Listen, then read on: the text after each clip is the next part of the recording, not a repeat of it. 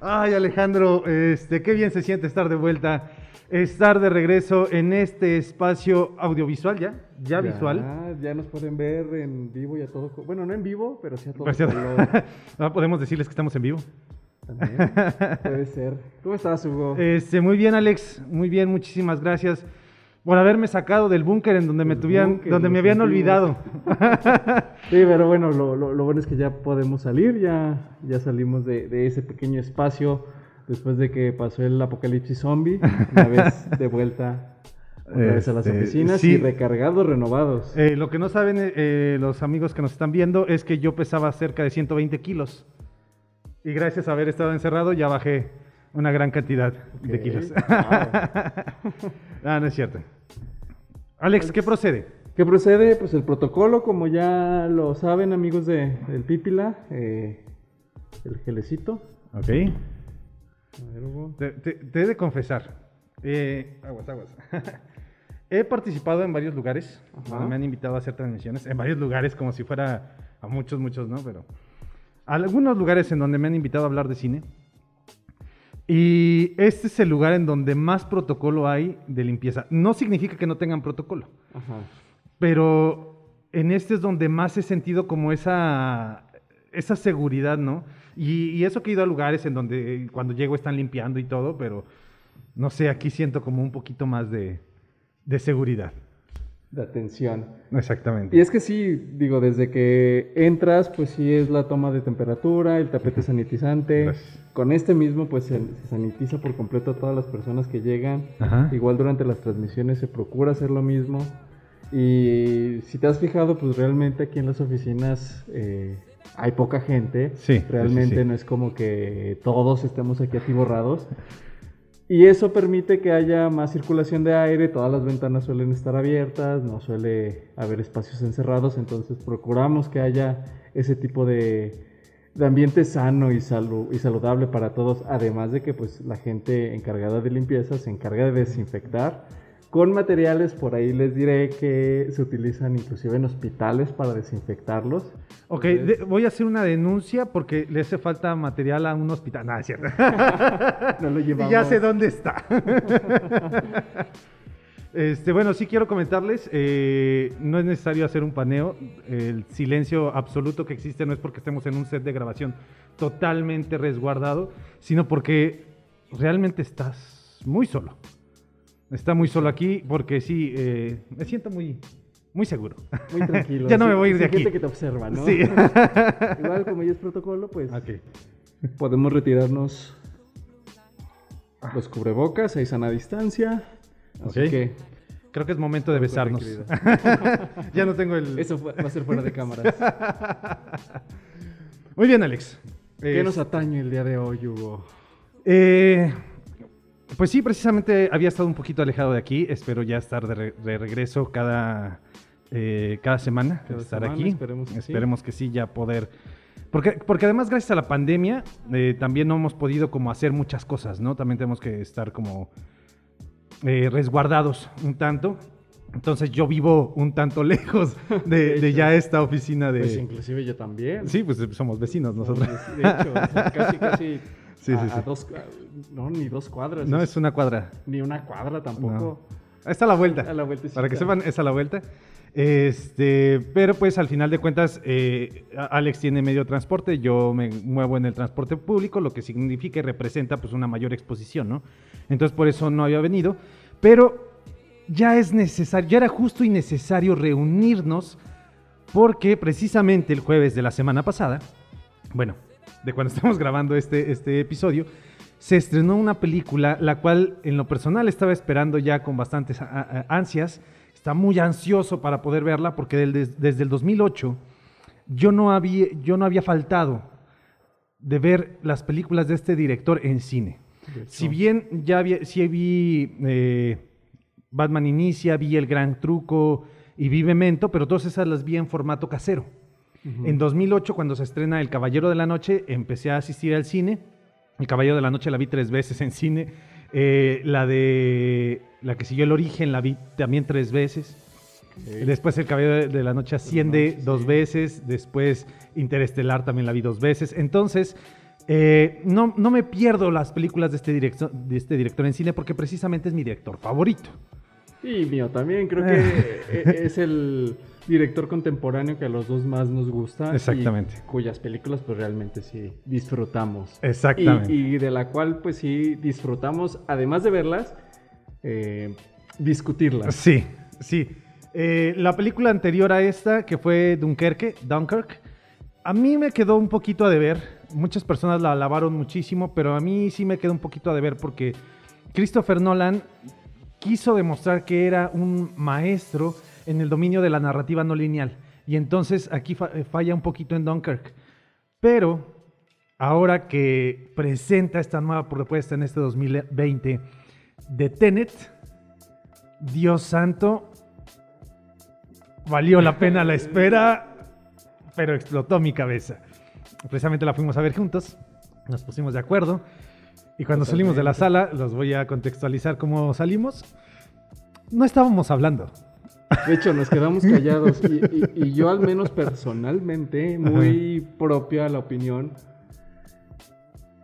Creo que por fin Nolan hace una película que, que me deja callado en el sentido de necesito analizarla, verla Sí. nuevamente para inclusive llegar a entender ciertos puntos. Porque retomo, chin, se cayó algo. Retomo. La última película que había tenido ese tipo de complicaciones en el guion y líneas temporales fue Interestelar. Ajá. Porque Dunkirk realmente no tiene estos nudos tan... No, precisamente él, él intenta hacerla compleja cuando no era necesario. Ajá. O sea, es nada más el cambio de, de tiempos en, a la hora de contar la historia. Las de Batman, pues obviamente no tienen este tipo de complejidad narrativa. Interestelar la tiene, Memento la tiene.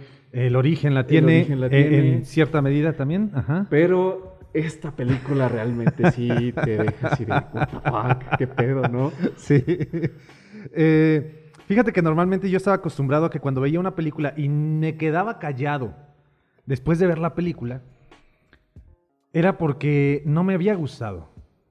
O sea, no digo nada porque tengo que reflexionar bien mis, mis líneas, Tus argumentos. mis argumentos incluso, ¿no? para, para no a lo mejor no herir susceptibilidades, porque me solía pasar mucho con Marvel. Sí. Eh, y luego si hablas mal de una película de Marvel, de repente sí puedes echarte a alguna persona ahí encima, ¿no? Ah, muchísimas incluso. Digo, Sí. eh, eh, en, en gusto se rompen géneros, pero vaya que la gente ha puesto las películas de Marvel en un pedestal de ni me las toques. Y la verdad es que tampoco son tan... no son tan, Tan tan, buenas. vaya. Exactamente. Y entonces, pues, cuando salía de ver una película que no me gustaba, me quedaba callado. Pero cuando veo esta película, me quedé callado no por esa situación. O sea, realmente me quedé callado porque dije, no es mala. Técnicamente es, una, es sublime la película. A mí me, me gustó Sí. muchísimo técnicamente. La- la- y yo al menos debo mencionar que no sé si Nolan lo hizo con esa intención, bueno, yo lo veo de esa manera, que no se fijó mucho en la fotografía. No. Yo siento que, que si hay algo fuerte en esta película, su fotografía no lo es como sucedió en Interestelar, inclusive en El Origen. De hecho, en esta se siente como una película de acción, en, en ese descuido de, de las tomas, como una película de acción casi promedio, pero él la utiliza pues pre- precisamente como para, para mejor utilizar otros elementos para la narrativa más que la fotografía. Exacto. Entonces, el guion a mí me, me, me gustó bastante. Pero dije, tengo que pensarlo. tengo que meditar lo que acabo de ver. Tengo que realmente analizar cada una de las escenas y observar la línea del tiempo. Que, hay momentos en donde sí dije, ahí sí tengo que, ser muy claro, en donde te narran hechos que van... no es viaje en el tiempo, como tal.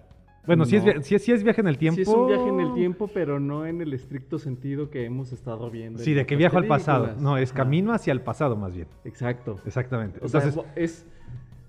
No es viajar al pasado.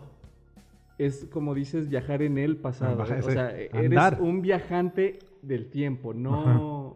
eres un caminador en el tiempo. ah, por decirlo. Exactamente. Exacto, sí. Entonces, al momento de, de hacer las tomas y de hacer las secuencias y hacer todo el movimiento, de repente como que se perdió un poquito en esta intención de ver que quién estaba hacia atrás y quién estaba hacia, Hacia adelante. adelante. Entonces esa confusión es la que a mí más me, me- me hizo que me explotara la cabeza. Este, pero de ahí en más la reflexión del guion, ya cuando lo reflexioné, dije, no, es, es muy buena. Es O sea, cosa. al final de cuentas no la pongo como la mejor película de Nolan, ahí sí quiero decirlo, Sí, no la pongo. Pero sin lugar a dudas me recupera después de que me perdí un poquito después de Dunkirk. A mí sí. Sí, sí, porque Dunkirk sí dejó un, un, sabor agridulce. de, Exactamente. pues no fue mala, pero esperábamos más de Nolan, ¿no? Sí. Y este fue agridulce porque, güey, que acabo de ver. Exacto. La- y- y- y- Spoiler alert, digo, creo que no lo hicimos al principio porque Ah. ahí este, Wing, wing, aquí. estén, estén atentos si no la han visto. Voy, voy a comprometer a nuestra persona de edición. Aquí va a aparecer un cintillo de spoiler alert. La, la, la, la, la- la alarma, ¿no? Necesito sí, sí hacer como esta pausa dramática. Ok.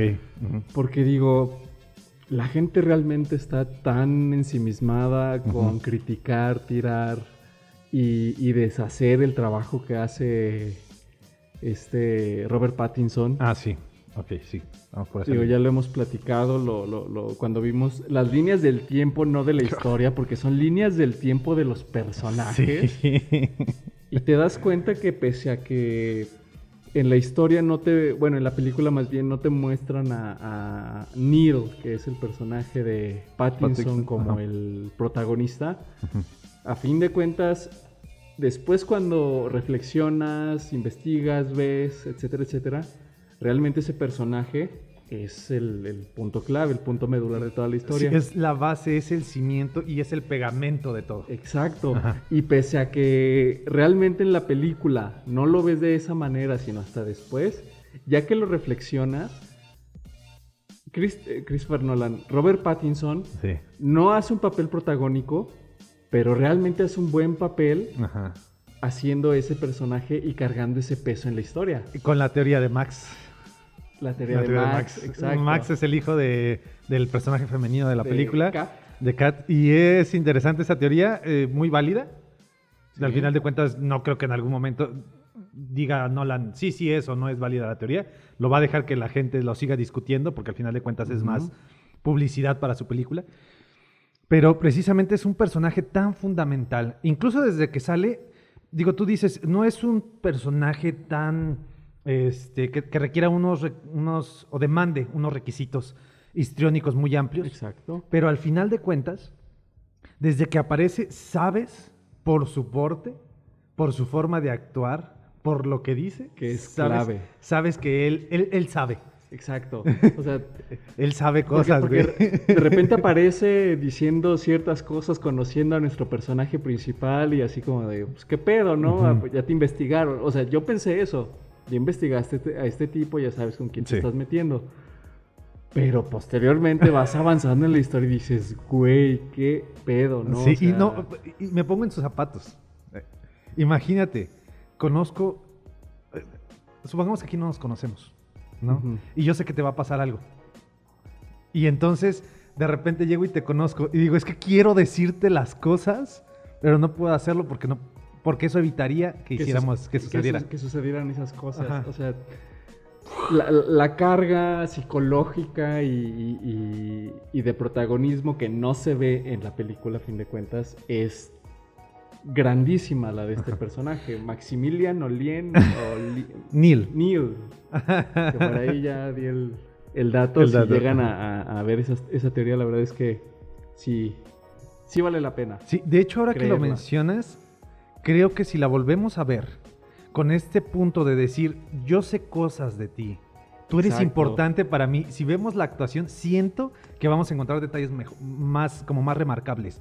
De decir, a lo mejor por eso no expresó tanto aquí, a lo mejor por eso se contuvo tanto en esta interpretación. A- algo No la- así como si volviéramos a ver Harry Potter, Ajá. sabiendo el personaje o el papel tan importante que es Severus Severus Snape. Snape, Exactamente. Ah, cre- creo que sí, tenemos que volver a Sí. verla bajo esta ideología de... Es que Neil es el, el- el- la llave. La llave, exactamente. Sí, siento, siento que precisamente identificando esto cuando la veamos otra vez, creo que sí. Por cosas que recuerdo de la película en cuanto a la interpretación de Pattinson, creo que sí siento que sí va por este punto y siento que todavía da un salto más en su actuación con este personaje y lo que va a hacer o lo que provoca que mis expectativas como Batman sean superiores. superiores, exacto. Esperemos que no la riegue, pero pues bueno, ese no es. Bueno, eh, nada más un pequeño paréntesis rápido, tengo que sacarlo porque no hablamos de eso. En el tráiler cuando Batman, bueno, cuando Robert, bueno, sí, ya es Batman, ya está caracterizado de Batman, cuando golpea a los chavos. Sí.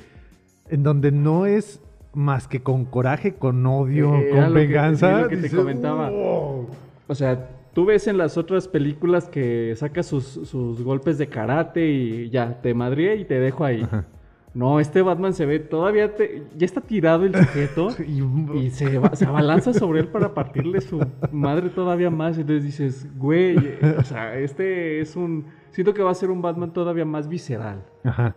Todavía por encima del de Ben Affleck, que aunque mucha gente lo descalifica, tiene muchísimos toques ahí muy interesantes también con esta intención de, venganza, que no me acuerdo la palabra que tú utilizaste cuando hablaste de, ese Batman, que no es venganza como tal, es como, no, más bien él es venganza y el de Pattinson es odio.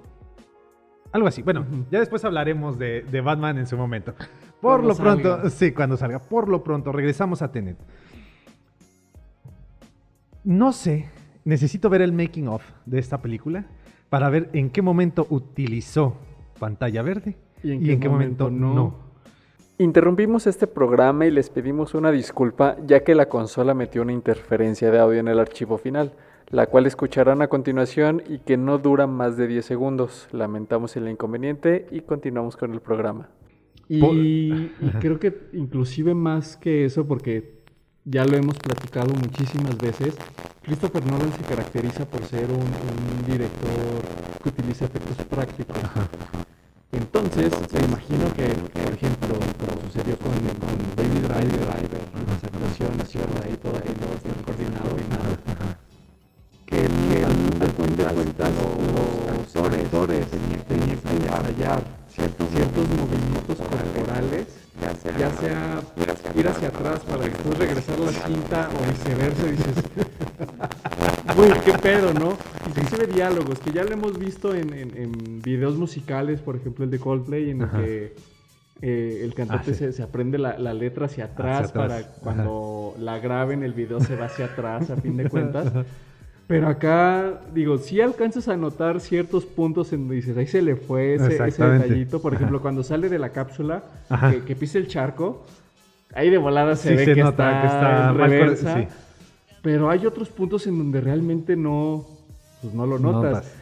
Algo que yo sí noté y, me hizo perder por completo todo el sentimiento en esa secuencia fue en la autopista. Porque podías ver que todos los autos que rodeaban ah, a los demás iban coordinados para no mover sus distancias a una misma velocidad y se nota muchísimo y me, cortó la inspiración. De hecho, eh, sí tiene muchos detalles eh, como este similar. ¿Contra quién pelean, Alex? De hecho, realmente no. No te dicen, no lo ves. Y, eso me desconectó. inclusive también en la batalla final sí no ves al, al, ejército. Si acaso simplemente ves a, al malo, al, jefe de la operación y al pinche pelonzote grandote que dices, güey, realmente no ves eh, el ejército al que se están enfrentando. En ningún momento. No ves ni siquiera las armas. Digo, creo que notas que son, aparecen por ahí con traje blanco, traje militar blanco, pero no se ve, o sea, realmente no se ven en, la película, no, no ves como un enfrentamiento frente a frente, salvo digo, estos casos con el tipo pelón grandote y con la cabeza de la, organización.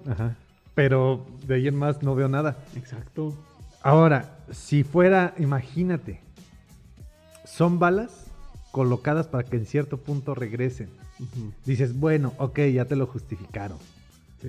Pero no te dicen absolutamente nada. y, y, entonces hubo un momento cuando, cuando están preparando así todos militarmente y todos con sus trajes acá y demás los dos ejércitos, ¿no? Los que van hacia atrás y los que van hacia adelante. Llegó un momento en donde dije, ok, pues es una operación militar, van a enfrentarse contra Iba a decir el narcotráfico, pero no sería lo más apropiado. Se van a enfrentar contra los viajeros caminantes del tiempo. Exactamente, No sé. de- de- pero de- de- dentro, dentro de muchos años. Exacto. Y no había nadie. no había absolutamente nadie. Entonces Y- dije, inclusive al final, cuando, spoiler alert, sacan el dispositivo, ajá. realmente no ves a alguien que quiera atacarlos nuevamente. sí, sal- ¿Qué está sac- pasando? sacan el dispositivo y se acaba todo mágicamente, no como Ajá. estas películas, como en Los Vengadores. Ya matan a la cabeza y pum, todos se mueren, ¿no? Dice, ah, entonces si sacamos el dispositivo, ¿todos morían? Dije, no sé. Sí, sí hubo No muchos... No, no creo que sean cabos sueltos No. en la historia, pero sí en la narrativa, a fin de cuentas, esos elementos creo que sí se le pasaron a Nolan porque, pues a fin de cuentas es una historia No, muy no. compleja. No, no sé cuánto tiempo en esta no he investigado, no me he dado a la labor de investigar. Pero sí, en el caso del origen, se tardó 10 años en escribirla. No imagino cuánto tiempo se tardó en escribir esta película. Y, no, no, Y si no fueron los 10 años, mm, a lo mejor es, es ese tiempo que le faltó para alcanzar esos 10 años son en donde pudo haber justificado esto. Pero al final de cuentas, el guion es complicadísimo. Es, creo que lo pondré como el más complicado de Nolan Ajá. hasta ahorita, porque digo, capaz si nos sorprende dentro de otros 10 Sí. años, ¿y para qué quieres? Entonces, sí es una película muy complicada. E- e- En serio, amigos, si van a verla, no esperen ver algo sencillo de ver, no esperen... Estamos hablando de Nolan aparte, no esperen ver algo sencillo, es una historia en serio complicada. Y cabe destacar, nosotros salimos con esta, con esta sensación. Tú ibas con tu pareja, yo iba con mi hermana. Y los cuatro salimos con esta misma actitud. Y no solo nosotros, la gente de la sala se notaba como esa inquietud. ¿Qué pedo? ¿Qué, ¿Qué- acabo de ver, no? Entonces, tenemos que tener este dato siempre eh, bien presente. sí. Eh, Dos cosas. La primera es un dato muy, muy rápido. ¿Ya viste una fotografía de Nolan? Fotografía así de él, de él, este, cómo está actualmente. No. Ya se le empiezan a ver los años. Ver. Ya ves que normalmente traía su cabello ahí medio largo y demás. Ahorita sí, ya sí. lo vi y sí se ve un poquito ya. Ya empieza a hacerle estragos a, a su cuerpo este director inglés. Pero el otro es. eh, puede resultar un tanto decepcionante el, el hecho de cómo termina esta película. Porque simplemente es un evento que. Exactamente. Sí, Sí, ya se ve viejo. ya se ve viejito. Entonces, y, y yo siento que tiene que ver con esta película, ¿eh? El desgaste físico que le representó hacer esta película, siento que influyó este, y repercutió ya en su estado físico. Siento que lo cansó muchísimo. Sí, no, no, no quiero pensar de dónde chingón le salió la, la idea, Sí. cómo realmente plantearla para que, pese a, porque nuevamente, pese a que es una película complicada, ya una vez que la analizas, que la reflexionas, ya la captas. Ajá. Sí. Pero sí, al principio realmente quedas completamente confundido. Te hace pensar, Exacto. te hace pensar, y eso es muy no, grato. No reflexionar hacia tus adentros como sucedió con Interestelar, por Ajá. ejemplo, pero sí te hace preguntarte cosas. Sí, exactamente. Bueno, ahora ya con esta parte de, eh, ¿cómo llamarlo así? Pues sí, será una estructura que maneja esta película de los viajes en el tiempo. En comparación, eh, por ejemplo, de Volver al Futuro, en donde se manejan las paradojas en el tiempo. En el caso de, por ejemplo, eh, ¿qué otra película? Ah, Dragon Ball, la serie en donde se viaja en el tiempo y se generan, generan distintas líneas temporales o distintos universos a raíz de que la gente viaja en el tiempo. En esta es, si hay viajes en el tiempo, significa que aún así las cosas van a ocurrir. Sí. Spoiler enorme. Exacto. Al estilo de 12 monos. No sé si has visto 12 monos, en donde precisamente tenemos a un personaje de Brad Pitt, al personaje de este Bruce Willis, en donde viaja Bruce Willis en el tiempo a decir, vamos a detener eh, esta amenaza mundial de los 12 monos, y cuando llega al final se da cuenta que todo estaba escrito y destinado para ocurrir de esa manera. Y eso es esta película. Ujú.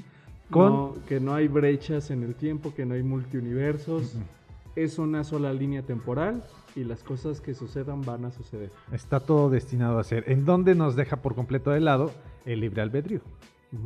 Y en donde decimos, chale, entonces no somos libres de, hacer nuestro, lo que de hacer lo que queremos. Ajá. Y por más que pensemos que podemos hacer lo que queramos, en realidad no, estábamos destinados a ir por ese camino. eso. Exacto. Ahora, regresando también un poco a ese tema, Ajá.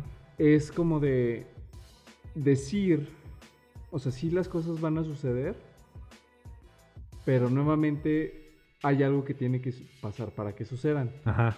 Por eso es que en este caso se complica la historia porque tienen que regresar al- a- e- e- en el Sí. tiempo, por decirlo de alguna manera, para que también sucedan ciertos eventos. No lo hagas, Neil, deja que pasen las cosas. Ya sé. Sí, por si no lo sabían, si no entienden ese final, sí, se muere Neil. Neil. Es, ah, qué triste. Sí, sí, cuando, cuando ves la, la- el, el hilito rojo, ¿no? Con eso, cuando reconoces, Ajá. ¿no? Que eso es, es muy, muy, se agradece mucho como espectador, porque hay veces que te dicen de una manera muy obvia quién es el personaje. Sin Este es- mostrarte quién es, ya sabes quién es. Exactamente. Aquí en, este- en esta fue así como, este elemento va a estar aquí constante para que cuando lo veas digas, híjole. Se cierre el, Sí, el- se el cierre. círculo, que es algo que suele hacer este Christopher Nolan, Nolan. que lo vemos mucho en, en, en- Interestelar, por ejemplo. Sí. Ah, No, de hecho, Interestelar fue su entrenamiento, yo creo. Porque el, el- Era más obvio. Sí, el guion de Interestelar es completamente circular, pero en este momento ya nos vamos y dijo, vamos a darle unas abolladuras a este círculo, Que no se note. que no se note. Y. Pero ah, valió la pena, valió la pena, valió la pena la espera, valió la pena el hecho de que a pesar de la pandemia tuvo que aplazarse un poquito el estreno, pero la pudimos ver. Exacto. Y qué bueno que fue en cines. Sí, no, de hecho es una cosa in- importante de esta película.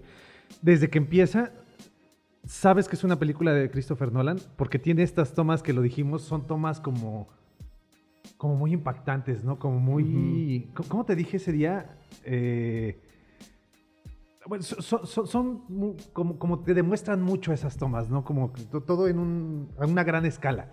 Sí, Sí, algo así. Y aquí cabe, cabe destacar, la música se despide un poquito de Hans Zimmer, De porque, Hans Zimmer, porque sí. Hans Zimmer se va a trabajar con, a, a otro proyecto y lo deja en manos de quien hizo la música de Creed, que al final de cuentas no es cualquier persona. Sí, ¿no? Eh. sigue siendo un, un personaje que a fin de cuentas tiene ya relevancia en la música, en, en la industria musical de- del cine. Y, se- y hace algún trabajo muy similar a Hans Zimmer. Exacto, y sobre todo, creo yo, a el origen. Sí. Porque la música sí se parece muchísimo a lo que podemos escuchar en, en el origen. En el origen. De hecho, sí es más similar al origen que a Interestelar, porque en el caso de Interestelar, eh, la música tendría, teni- sí tenía que llamar a, esta, a este viaje espacial, ¿no? A estos, aturdirte, a saturar los sonidos, porque la música de Interestelar está diseñada eh, con, con una saturación. No Sí. sé si, o sea, es, Sí, es- es lo está interesante. de esto. saturada y tiene ciertos elementos para hacerla sentir divina. di- Ajá. o sea, no divina de que sea una canción o una, una- un soundtrack bien hecho, sino divina en el sentido de divinidad, Divinidad, exactamente. en el que nos hagamos pensar sobre el origen de, de- de nuestras vidas, del universo, de, de la vida misma, etcétera. Mientras que en el origen y en esta película la música está dirigida más a, a como estas eh, cuestiones de ciencia ficción Y- su- súper... Ay, se me fue la palabra. Y lo, lo pensé antes de venir a grabar. Este, hacer como, como sí cierta epicidad, ¿no? En- hacer sentir inclusive al cuerpo en cierto estado anímico en el que estás alerta y estás en movimiento, ¿no? Sí, exactamente. Eh, una escena que, que a mí me encantó, pero que al mismo tiempo fue la que, desde que yo empecé a conectar ya todos los cabos de, de la película, es la del aeropuerto.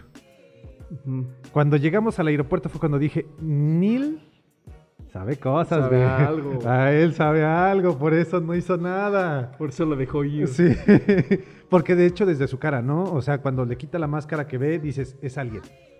Es alguien. Y ahí precisamente y sospeché, de seguro es el nuestro compañero afroamericano, no voy a decir. Sí, no, y- y- De hecho y no tiene nombre. ¿Sí tiene nombre? Sí, sí, Sí, sí tiene nombre, sí es cierto. De hecho, por ahí se ve la escena en la que. Yo ahí me espanté porque. Ves cómo están peleando y Neil se acerca y le dice: No, déjalo, déjalo. Y de repente lo succiona el. el- Eh, la, turbina, y escuchas que, que explota. Ajá. Entonces dices, ya valió. Sí. Y, po- y obviamente no se ve nada, no ves qué sucede, lo, lo- lo- lo supones. Ajá. Después, ya cuando regresan al aeropuerto, o sea, porque nuevamente regresan, Ajá. Yo estaba pensando en eso y dije, china, alguien se va a morir, morir". alguien se va a morir, alguien se va a morir, valió madre, valió madre. Pero no pasa Pero nada, afortunadamente, te le explican todo, cómo se desarrolla y dices, bueno, ya, Sí. puedo descansar. que a mí me desconectó también un poquito. Ya, ya voy descalificando cada vez la película, ¿verdad? Me molestó un poquito el hecho de que se sintiera tanto amor por el personaje femenino. Porque se- yo lo sentí más como amor que como simplemente protección al personaje femenino. Cuando en realidad no era necesario mostrarlo como con tanto afecto, sino simplemente tú eres una pieza clave de nuestro rompecabezas y por eso tienes que sobrevivir. Pero no, sí se nota que nuestro personaje protagónico sí estaba como más preocupándose por ella por cariño y por afecto. que por llevar a cabo la operación. Exactamente. Exacto, sí. Y ahí sí me desconecté un poquito, cosa que en el caso de Interestelar no me pasó. En Interestelar precisamente todo se movía por amor, un, am- un amor paternalista. Y yo dije, ah, sí, sí, fantasma, estás en lo cierto. Sí, no, nada que ver.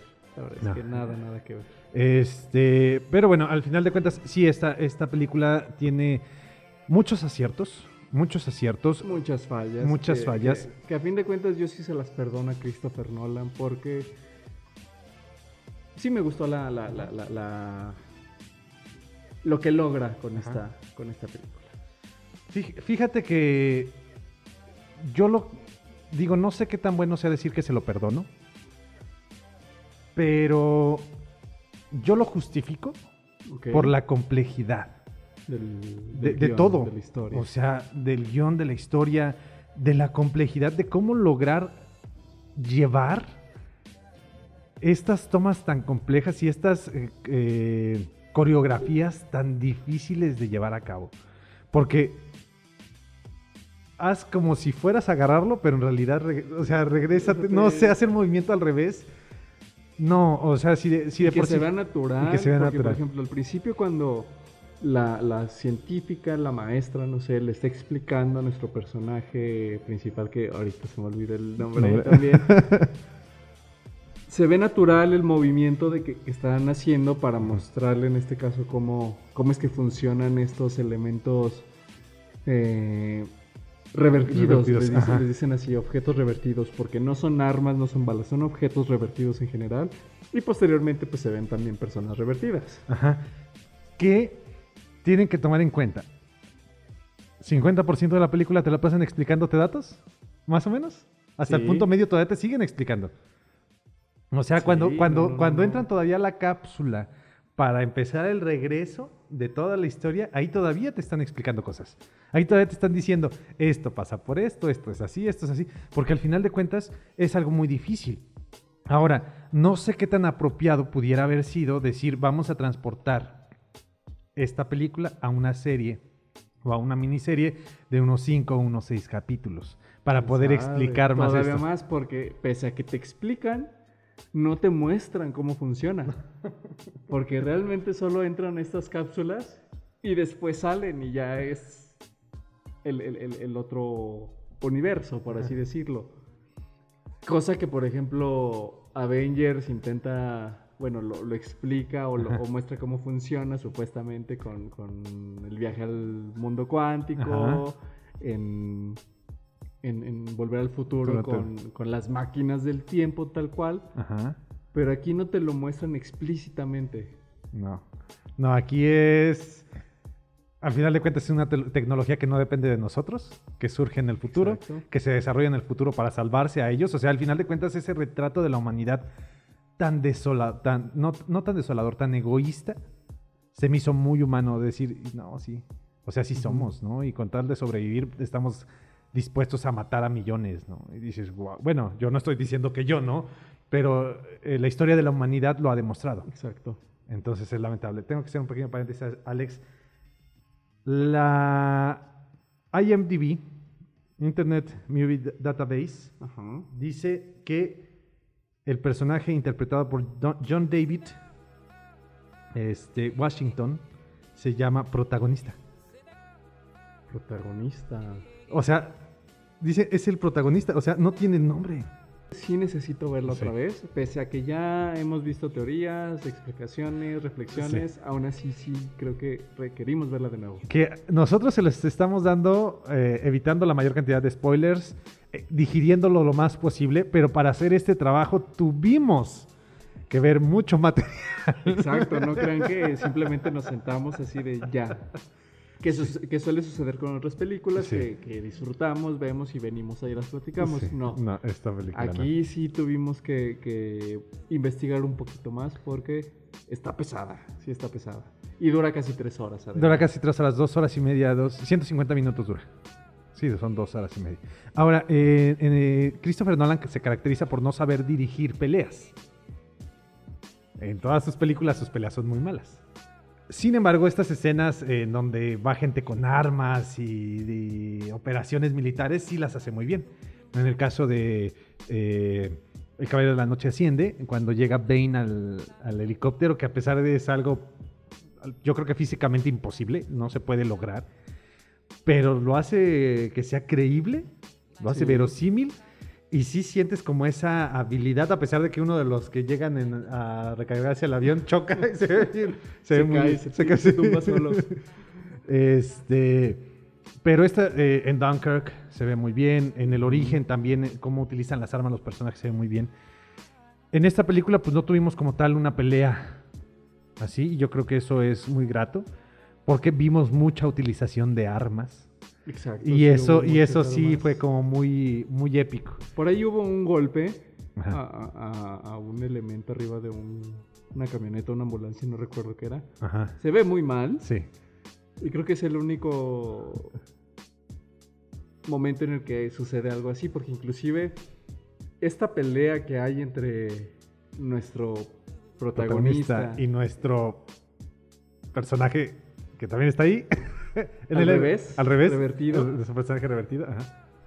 se ve bien, pero no sé nuevamente cómo le hizo. Sí, es muy incómoda ver la, la pelea, porque no sabes hacia dónde están yendo cada quien, ni cómo está yendo cada quien. ¿En qué, en qué tiempo? Si van hacia atrás o van hacia adelante, ¿qué está sucediendo? Sí, de hecho, algo que a mí sí me encantó, ya nada más para ir cerrando, lo de las, las balas, eso a mí me encanta, se me hace brillante. Y cuando ves las balas en el vidrio, cuando llega el personaje revertido, y que ves las balas en, en el vidrio, y que está peleando nuestro protagonista con el personaje revertido, Sí. cuando dices, no, es que no te pongas en donde están los agujeros, no te pongas en donde están los agujeros, y ya ves que regresa Sí, la bala y se, ve- se ve muy chido. Eso a mí sí me gustó bastante. Tiene cosas muy buenas, cosas que logra muy bien Christopher Nolan.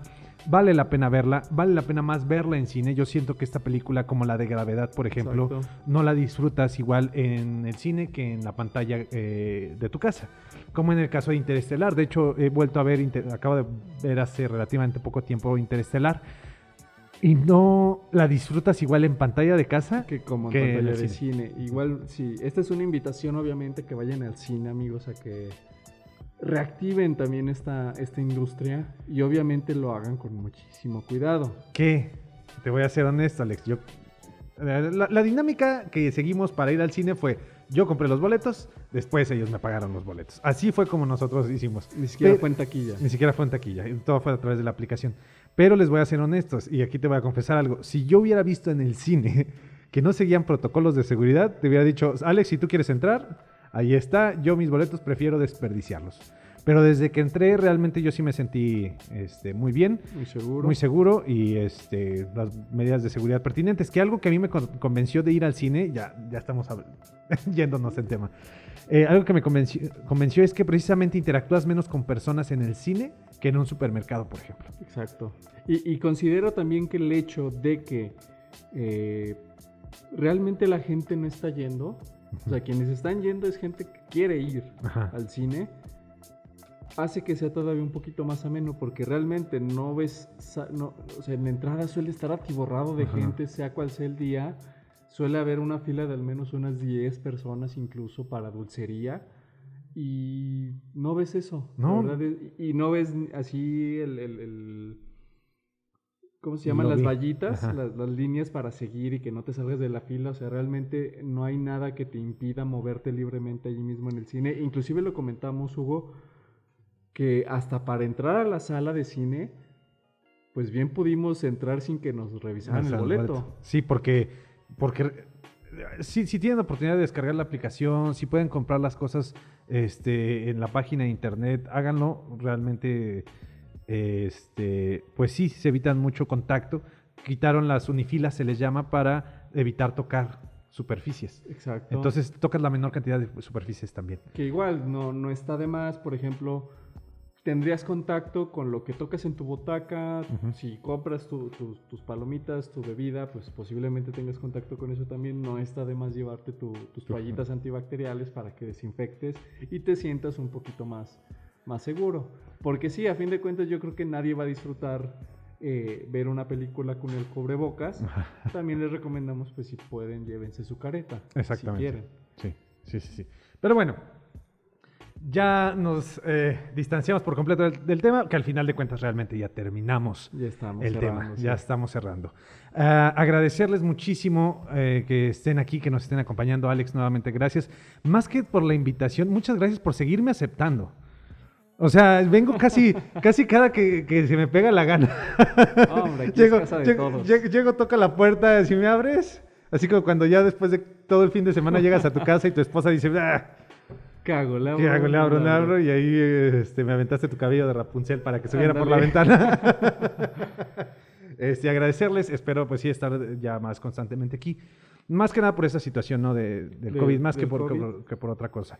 Exacto. Entonces, eh, pues nada más. Alex, ¿algo que quieras agregar de No, la nada película? más sería todo. Igual, amigos, si pueden seguir viéndonos, esto va obviamente para Spotify nuevamente. Ajá. Va para, para esta plataforma que por ahí se quedó un poquito olvidada por cuestiones del COVID y por cuestiones de mudanza. Ajá. Y también vamos a estar subiendo ya esta, estas cápsulas a, a YouTube. Están pensadas para YouTube. Y posiblemente también en Facebook, porque pues a fin de cuentas en Facebook un, un video de casi 46, 47 minutos, Ajá. pues sí es bastante largo. Ajá. No son transmisiones en vivo, porque pues no es la misma sensación, Ajá. porque ya va a estar el podcast, ya va a estar el video y como Sí. que hacer un vivo no, no valdría mucho la pena. Entonces, Spotify, YouTube y posiblemente también por Facebook nos estaremos viendo. En ese caso, pues recuerden darle like, suscribirse, Sí, activar la campana, este y todos los protocolos que también se deben de seguir cuando les gusta un contenido en YouTube. Síganos, Síganos. quiéranos ahí. Y pues, eh, ¿me dejas hacer mi comercial? Ya sabes que sí. Ok. Eh, escuchar también el Hubiera Podcast en Spotify, eh, Anchor FM, Apple Podcast, Google Podcast. No, ya estás en todos lados. Hugo. en YouTube estamos empezando ahí también ya a hacer nuestros pininos. Y pues ahí estamos mi hermano y yo hablando de, de cine también, planteando escenarios divertidos. El Eh, hubiera podcast, podcast, podcast. con los hermanos Mena. Exactamente, con los hermanos Mena. Y pues nada más para cerrar, como siempre, como ya te la sabes, el cine es la oportunidad que tiene la fantasía de ser realidad y la realidad de ser fantasía. Nos Nos- estamos viendo. Nos vemos. Ahora sí podemos decir nos vemos. Bye.